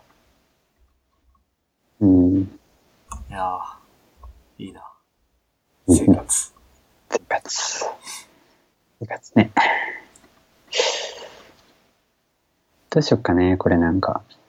尺がもうさ、うん。 1時間さ、まあ、超えてよね。うん。 1時間20分か。 でもまあうん、メモ全部消化するのは無理だとしても、もうちょいなんかうん。話すことあるでしょオう。ッケー、じゃあここれこ再現ないからさ。切る。後半。あと10これ、これ前半。え、本当に そんな言えるあそんな、えさっきなんか言ってたっけ、うん言ってたああ、いいよいいよいいよ、いいっですすよいいっすよ。うん。いえどうするや、もうまあ、まあ、まあ、まあまた別の機会に喋ってもいいかなっていうのはある。あ、そうします。逆に今しか喋れないことだけ喋ればいいんじゃないそれこそ僕が引っ越したこととか。そうですね。そうそう。そうだね。最近やったこととか。そうそうそう。うん。そうだね。あとは何がいいかなうーん。そうだなそうそうそうそう。じゃあ、僕が、この、VJ やった話っていうのをすればいいかな。お、じゃあお願いします。えっと、いつだったっけな、これ。まあ、そう、VJ っていうやつを、この前させていただいたんですよ。はい。 VJ って聞いて、なんか、わかる何か、MK 君は。まあ、僕は聞いてるからな。ビデオジョッキーかな。うんうんうん。そうそうそうそう。なんか、DJ っていう、その、まあ、クラブとかで音楽をこう、途切れないように。うんあと、その、まあ、その場の空気感に合わせてうん、こう、つないでいくみたいな。そういう、まあ、DJ っていう、まあ、DJ の、まあ、映像版かな。そうそうそう。でまあ、そうだな。こう、よくこう、ライブとかで、まあ、アーティストの後ろにあるスクリーンとかで、こう、綺麗な映像が流れてたりとか、キラキラしてる、こう、幾何学的な模様だったりとか、ああいう、そうだね、VJ みたい、そうそう、ああいう綺麗な画像だったり映像とかを、こう、雰囲気に合わせて、音楽に合わせて繋いでいったりするのが、その DJ、DJ、VJ ってやつはい。そうそうそう、らしいんですよ。はいそう。で、それをまあ、ちょっとこの前機会があって、はいその、まあ、88ナイトっていうイベン ああ、方で、させていただいたって感じかな。あの、札幌の OSC オープンソースカンファレンス。そうそう。情報系の、まあ、何イベントの界隈の人たちがやってるやつですかうん。そうそうそうそえう。ーで、まあ、僕が行ったのは、僕はその、まあ、VJ させていただく前に一回、三うん、そうだね、行ったことがあって、で、まあ、88ナイトは、その VJ した時が2回目かな。そうそうそう。ほうそうそうそうそう。そうだね。どういう話をすればいいかな。うーん。そうだね。それで、まあ、いきさつなんだけど、はい。一回その VJ、VJ じゃない、一回その88ナイトに参加し、あの、一回遊びに行って、で、あ、ちょっとこれ、こんなさ、なあの、VJ やってみたいなって話を、88ナイトの、まあ、関係者の方に話したら、はいその主催の方に、その話をつないでもらっ、つないでいただいて、おうで、それで、まあ、なんか、VJ することになったと。はい。そうそうそう。で、それで、なんだっけな、残り1週間みたいな感じで、1週間、2週間そうそうそう。そのぐらいで、話が決まった時点でね。はい。で、そう、どうしようかなっていろいろ考えてて、で、まあ、持ってるその素材とかもあんまり多くないから、これは困ったぞっていうことで、いろいろ考えてたんだけど、なんかちょうどその、ちょっと前に、その話が出てきたちょっと前に、うーんと、なんて言うんだろうな、これ。こう、ライブコーディングっていう、はい。なんだろうね、これ。うーんとね、実際にこうコードを書いて、で、そのコードは、あの、綺麗な映像とかを出力したり、映像をこうミックスしたりする、そういう命令を書いたコードを、はいこうリアルタイムで書いて、で、それでこう VJ をやる。映像をつないでいく。みたいな、こう、なんだろう、やり方があるんだよね。はい。で、それを、まあ、Atom っていうエディタで行えるようにする Atom のプラグインが、その、ちょっと前にこうリリースされたんですよ。はい。そうそう。で、まあ面白そうだなと思ってて、で、まあいい機会だし、ちょっと使わせてもらおうかなってことで、はい。そうそう。今回、今回というか、まあ、その、88ナイトの VJ は、その、まあ、なんていう、エディターそう、なんていうプラグインだったっけな。そうそう。うーんと、そう、名前が変わったんだよね。確か GLSL ライブコーダーっていう名前がもともとで、で、今は最近変わって、えっ、と、VDA。 VDA、はい。そうそう。って名前になったんだけど、そういうプラグインを使ってやりましたね。こう。そこうれだ、ね。うんうん。作者の方、日本人。うん。日本語でブログ書いてるから、まあ日本人か。へえ。まあじゃあ、その、うん。タニッタさんが、うんまあエディタでソースコードを書いていて、うんカチャカチャ書いている後ろでずっと映像が流れているみたいな。そうそうそうそう。綺麗な映像が綺流麗れなて映る。像が。そうそうそう。で、その、なんだろうな。音楽とか合わせて。うん。それでも、何ソースコードを書くタイピングの、キーボード打つのに合わせて映像変わったりとかもするんですかうーん、これは確かね、その、映像に反映するっていう、まあ、キーを押さなきゃ、反映されないはず。うん。だから、まあ、編集して、まあ、保存みたいなことをして、反映させさせるって感じかな。えーそうそうかっこいいっすね。なんかあれかな ?Perfume とかの、テレビとかライブとかで後ろに映像流れてるじゃないですか。そう。うんうん。綺麗なやつが。うんああいう感じのが出てくる。そうそうそうそう。そんな感じですね。えー、それかっこいいっすね。うんうん。ああ、そうね、うん。ま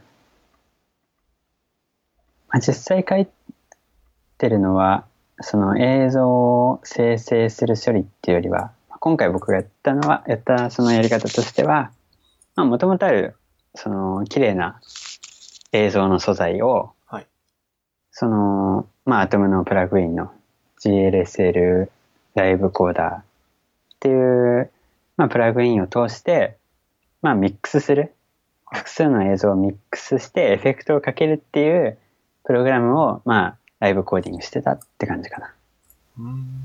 そうそうそうそうだからまあ実際のまあ TJ さんがやるみたいに複数のまあ音楽を用意しておいてそれをこう入れたり出したりしてこうどんどん繋いでいくみたいなのとちょっと似ているやり方をしたんだよねうんそうそうそう。結構ね、スリリングで ね。そうそう、間違ったらね、うんなんか、何も表示されなくなるかそうですよね。そうそうそうエラー、コン、コそうンパイルするのかな、これは。コンら。うん、うん。パイルエラー入ったら、 ビデオ終了みたいな感じ。そうそうそうそう。あ、でもね、コンパイルエラーだと、こう、更新されないんだよ。あー更新されないで、その、前回、うんコンパイルが通った、そのソースコードの、まあ、映像が表示されてるんだけど、ただ怖いのが、その、まあ、 よくある、コンパイルは通るけど、 うまく動かないってやつ。うんそういうような、まあ、バグを、バグが生まれる、バグが入ってるコードを書いちゃったら、こう、何も表示されないとか、落ち画面が真っ黒とか、そうそうそうそう。る。 それ辛いです。そういう状況になっちゃったりする。そうそうそう。それそんなそ、うその、うんと、何、何ナイトでしたっけうん88ないと。うん ?88 ナイトの人で、そんな、え、みんながみんなそういうエクストリームなことをしてるわけじゃないですよね。じゃあ、ないね。うん、うん。そうそうそうそまう。あ、普通、普通っていうかもう大体の人はあらかじめビデオを用意しておいて、映像を用意しておいて、うんそれを本物の DJ みたいに、まあ、ふ場の雰囲気とかに合わせて手動でそうそ繋ういでいそくう。感じだけど、うんテッタさんは、まあその素材、ビデオ素材とかあんまなかったのもあり、うんで、。試してみたかったのもあり、その、そうね、そういう。なんかこう えっとそ、 B、そうそう、エディタブ、エディタブじゃない V、そうそうそう VBA? そうそうそうそう。う。あれを使ってって感じ。そうそうおーもともとその、まあなんだろうね。VJ もさ、2通りぐらいやり方があって。はい。それこそ、まあ、さっき MK 君が言ったようなまあ素材をどんどんこう継ぎはぎしててこうしてつなげていくみたいなそういうやり方とあともう一個ジェネ系とかっていう、ジェネまあ、リアルタイムでそうそうそう、リアルタイムでこう綺麗な映像を音に合わせてとかはい。やってこう生成していくやり方、まあ、ライブコーディングもどちらかというとそっち側に入るんだよねまあそうですね。そうそうそう。そうそうそうそう。で、まあ今回やったアプローチは、それのまあ中間みたいな感じかな。どちらかというと、まあライブ、んどちらかというとジェネ系よりだけど、そうそう。えーって感じだね。これ、プラグイン結構すごくてさ、はいまあ映像も使えて、うーんと、画像も使えて、はいあとはね、その、なんだろうな、よくあるさ、よくあるっていうか、まあ DJ とか VJ とかやるときってさ、まあ手元になんかボタンいっぱいついたさ、ボタンとかつまみとかいっぱいついた機材を置いとくんだよね。そうですね。で、それ経由で、そうそうそうそう、いろいろこうエフェクトかけたりとかさ、はい。音量いじったりとかするじゃんそうそうそう。で、あの、この、まあ、プラグインも、実はその、そういう機材を使うやり方に対応してて。え、そ、え、そうなんだ。そうそうそうそう。あ、そのなんか企画があるんだよね。その、うん。ミディっていう、そうそう。 あで、その企画に対応してる、まあ、そういうコントローラーって呼ばれるやつ、機材をプスッとさせば、普通に使えるっていう。そのパラメータをう、んそのアトムのうん画面経由でうん、まあ変数としてこう、利用できるって感じ かな。そうそう結構すごいよ。うあ、ん結構すごいっていうか、あの、あれですよね。テキストエディターですよね。そうそうそう。元はね、そテキストエディのプターラのグインを入れてるプのはラグテイキンストエデですィよター。ね。そうそうそそううそそうう。。わかる人、こう、こう、多学科でもわかるように言えば、テラパッドとか、 そうそうそう。あとはまあ、ワードみたいなやつだよね。まあ、ちょっと、そうですね。テラパッドとかワードとか、まあ、ちょっとずれるかもしれないけど、ビジュアルスタジオとか、うんうんうん。そういうものに、なぜか、そういうものがなぜか映像をうん。リアルタイムで生成したりとか、うんまあ、ミディのキーボードとかですよね。パソコンにつなげるキーボードとか、 うんうん。つながいたら、それに対応するみたいな。うんそうそうそう。なんか、あとはね、変態的ですね。そうね、変態的だ ね。まあ、歴史的経緯もあるんだけど、そうそううんまあ、あの、あとは他にも音量。うん外からこうマイク入力で、まあ、音量をこう、パソコンの方に持ってきてあげると、その音量を使って、音量変数として、こう、なんだろう、プログラムをかけるんだよね。はい。外部の音量を利用して。そうそうそう。まあ、そういう、まあ、いろんな VJR のに必要な API みたいなのは一通り揃ってるって感じかな。ほそうそうそう。で、こういう、まあ、ライブコーディングっていうのは、まあ、僕、今回アトムでやったけど、結構見るのは、その EMAX っていう、まあ、古くからあるう。 はい。ギター。そうそう。あれでやってる人は、結構もともと、あ、そうまあ、なんだ。歴史的に、そうそう、古くからあって。そうそうそうへえなぜかビムはない、あんまりないんだよね。うんそう、そそうなんだ。そうそうそうそう。そうなんですよ。そうそう。あ、あったんですね。そういうのも、そういう文化がもともともともとあるね。ソースコード書きながら、同時におしゃれなうん。映像を出力するみたいな文化はもともとあったんですね。そうそうそう。いや、なんかさ、最近、ちょっと、まあ、炎上してたってわけでもないけど、うんこう、まあ、ライブコーディングっていうのはさ、もともとその、もともとでもないか、その、普通にプログラム書く人はい。だったり、あの、そう、普通にプログラム書く人たちの界隈でも使う言葉だよね。そうですね。僕知ってるライブコーディングはそっちだったな。うんうんうんうん。そうそうそうそう。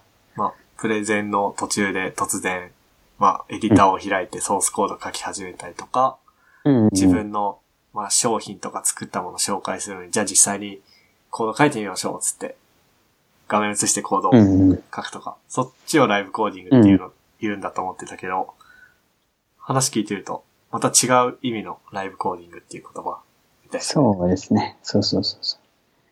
まあそっちの、まあ綺麗なね、まあこれ映像だけじゃなくて、はい音声とかをリアルタイムでこう、コーディングして生成するっていうのも、まあライブコーディングの範疇に、まあこの、そういう文脈でのライブコーディングに含まれるんだけど、はいそういう、まあ、なんだろうな、メディア的な、まあメディアアート的な文脈のライブコーディングっていうのも、まあそうだね、そういう言葉の意味として、まあ実際存在するって感じかな。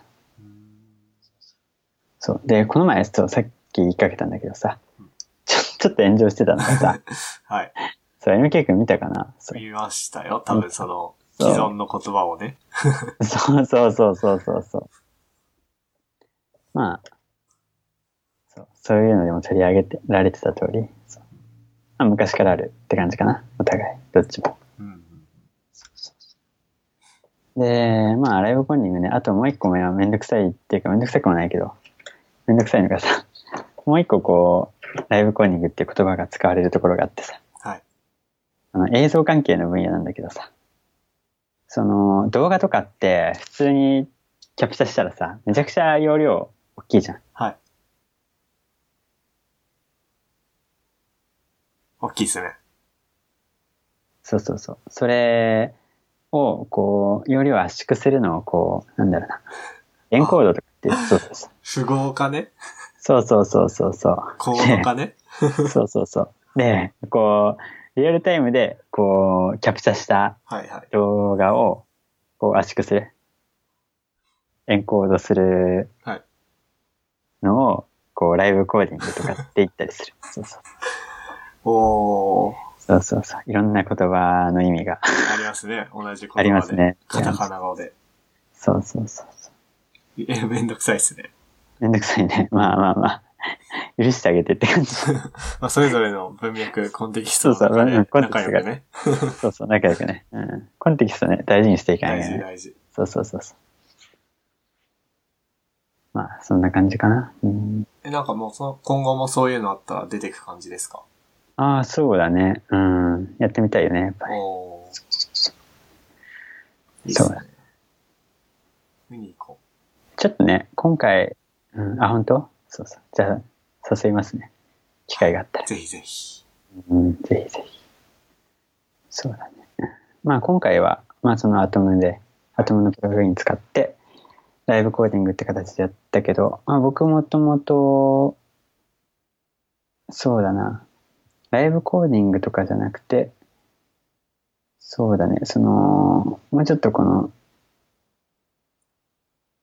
なんだろう、もともとのジェネ系みたいな、VJ のやり方。そっちの方のコードを書いてて、まあ、ソースコード書いて、綺麗な映像を作そうそるうそっうて。いう。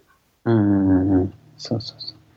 で、今回はそういうことできなかったけど、まあ、いつ、あの、ま、また機会があったら、はいそういうアプローチの BGM をやってみたいなって感じだね。いいっすね。はい。わかそんな感じです。僕もやったな、それ。そうだね。難しいね。難しいですね。3年生の時。何年前 ?3 年前か。うん、うん。学校祭でやりましたね。それまあああで。いう、ああいう、ああいうことですよね。要すそういるうこに、とですね。そうそうそうそう。ダンス部とコラボして。うん。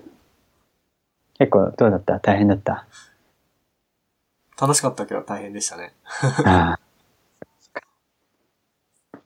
なるほどね。まあ、ああいう世界もあるって感じで。そうですね。今年は、高専祭はああ、はい。来週ですね面。白いですか、おおそれっていうのは、高専祭、高専祭。そうそうそう。はい。面白か。もうそれですね。今今日が、まあうんもう日付変わったんで14日土曜日うん。なんですけど、その来週ですね。21、22の土日。10月21、22の土日が高専祭です。ほうほうほう。うーん。MK 君は、もう、専攻科生だから、うんあんまり関わりがないって感じ。何もしないかそな。まあそのクラスの屋台とかは専攻課程ないじゃないですか。うんうんうん。で、部活とかも展示とかやんないし、まあ仮にやるとしても専攻課程がごちゃごちゃ言うのは、なんか多分違うと思うんで、だねうんうん。多分ないんじゃないですか。うーん。まあそっかそっか。学科展かなしって言えば。なんか毎年学科、専攻課程は出身学科の学科展を強制、反強制的に手伝わされるみたいなあ風潮があるみたいなんですけど、なんか今年それ言われてないから、あ。ええー。もしかしたら何もないな、ってな感んもじないか。のかななん、なんか、えいや、本当あれですね、もう僕は、この苫小牧高専にとって主人公じゃなくなったんだな、みたい な。いや、本科生がメインじゃないですか、やっぱ。えー。特うにん。学そう。校祭なんて。はい。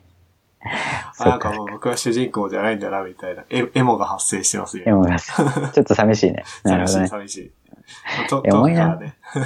うん。それでなんかごちゃごちゃね、いやもうこう、こうあるべきでしょ、みたいなこと言い出したら老害の始まりなんで、はいはい。正直からニコニコしながら、ニヤニヤしながらああ、怪しいね。うん。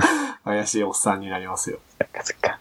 そうだね。まあ、先行火星だからね。おっさんだよね、本当に。もうね。うん。そっかそっか。懐かしいな。うん。もう美術同好会とか知ってる人に、い今の5年生が最後。そうですね。今の5年生が1年生の時、谷田さん5年生ですもんね。そうそうそうそじゃあ今の、今の5年生が最後か。じゃあほ最後ほぼ、ほぼもう知らない美術同好会ですね。う。そうそうそうそう。まあね、知ってる人がね、最後だからね。そううんちょっと、行こっかな、どうしよっかなってもやってる感じかな。うんうん。なるほ難しいね。そうそう。僕ね、そう、もともとね、美術同好会いど。てあ、、そうですね。そこの説明も忘れてましたね。説明がしてな説明しなかった。うん、そうそうもう今そう。そう年、僕が本科生の時は、はい。美術同好会で、1年生の時から、ずっと5年生卒業するまで、あ、1年からいたんだ。そうそうそうそう。えーそうなんだよね。懐かしい。懐かし思い出の。い。いろいろやりましたね。いろいろやりました ね。まそうでた老害が始まりますね。うん、いや、老害、うん、老害だね。そうね老害昔話だから。昔話ね。昔話そう懐かし話。昔話したら吹けるからね。そうですね。未来を見なきゃね。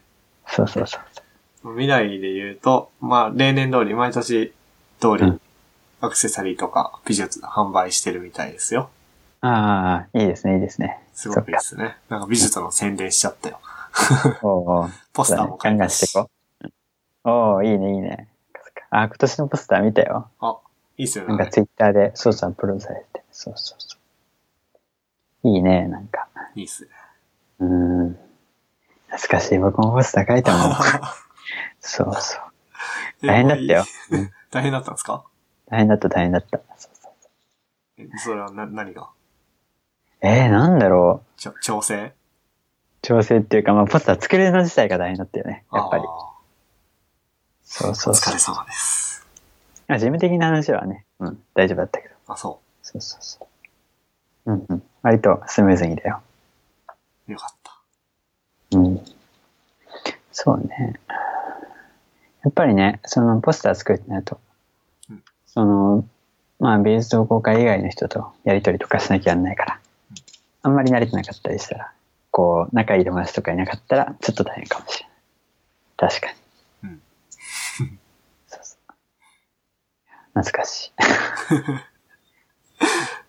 まあ、じゃあ、こい。うんう、エモくなったところで、はい。もう1時間40分喋ってるや。ああ、長いね。うん長いですね。長い。まあ、この辺にしときましょうか。この辺にしときましょうか。うん。まあ、ね、話してないことは次に、み次に。たいな感じ。はうんい。持ち越しで。そうだね。ちょっとこうね、ホットなというか、賞味期限があるようなネタは、大体話してるような気がするんで、はい。うん。まあ、おいおいだね。おいおいですね。残りのメモは。はい。はい。えーっと、じゃあ、そうしたら、あれね、俺いつも終わり、どういう風に言ってたっけ。えーっと、まあ、今日のゲストは、谷田さん。第1回目の時にも出てくれた谷田さんでした。と、喋った、今回喋ったことに関するリンクだとかメモなどは、たるま fm.com スラッシュ8に置いてあるんで、見てってください。あと、感想とか、意見とか、ハッシュ、ツイッターのハッシュタグ、シャープたるま FM で募集してるんで、まあ、ぜひ、どんどんツイートしてください。はい。それでは、これ、スポンサーとかは言わないの スポンサー スポンサーいいの今。いや、知らない。いいないのかな スポみたいンな。スポンサーとか、そうですね。なんか卒業生が起業した会社の広告とか入れんのうん、そうそうそうそうそ株式会社なんちゃらは、う。なんちゃら。プログラミングに興味のある君を、君のインターン応募を待っていますとか。ああ、いいそれいねい。っすね。いいんじゃないうん。それどそれでちょっとさ、ドメイン代とかさ、うんうん出してもあ、いいんじゃないドメイン代は。うん。目指せ300%のサクセスじゃないあ、それいいっすね。なんかちうょっん。と面白そいいね。ちょっと、ありかもしれない。まあ、要検討ということう。でご。検討。まあまあまあ。じゃあ、そんな感じで。はいじゃあありがとうございました。ありがとうございました。